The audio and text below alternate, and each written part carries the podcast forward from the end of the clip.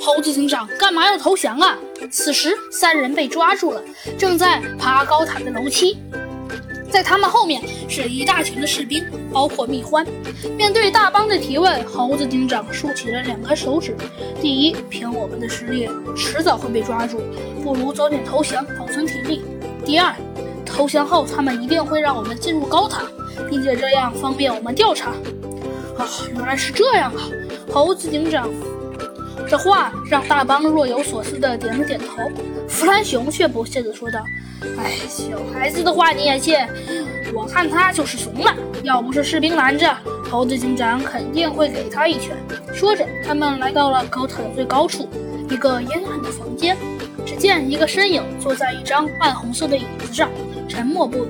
这时，蜜獾小心地点亮了一盏蜡烛。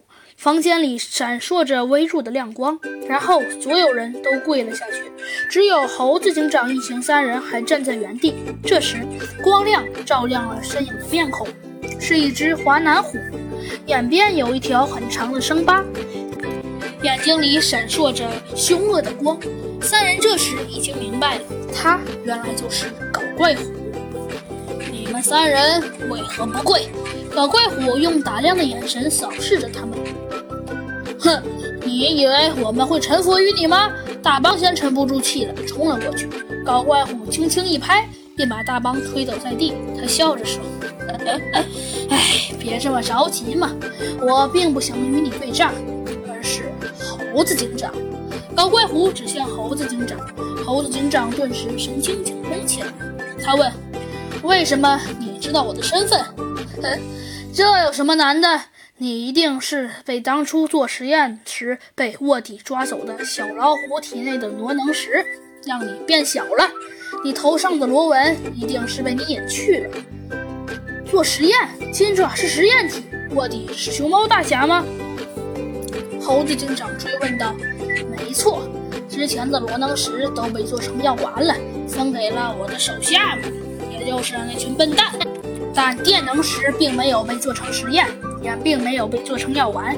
我想试试不加工会怎么样，便抓来了一只不会计事的老虎做实验。没想到它居然变小了。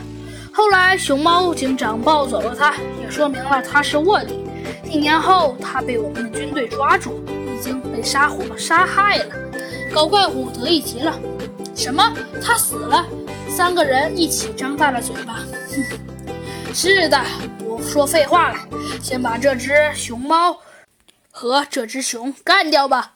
搞怪虎示意士兵们退下，然后马上冲上前去，两个拳头冒起青筋，向两人狠狠地打去。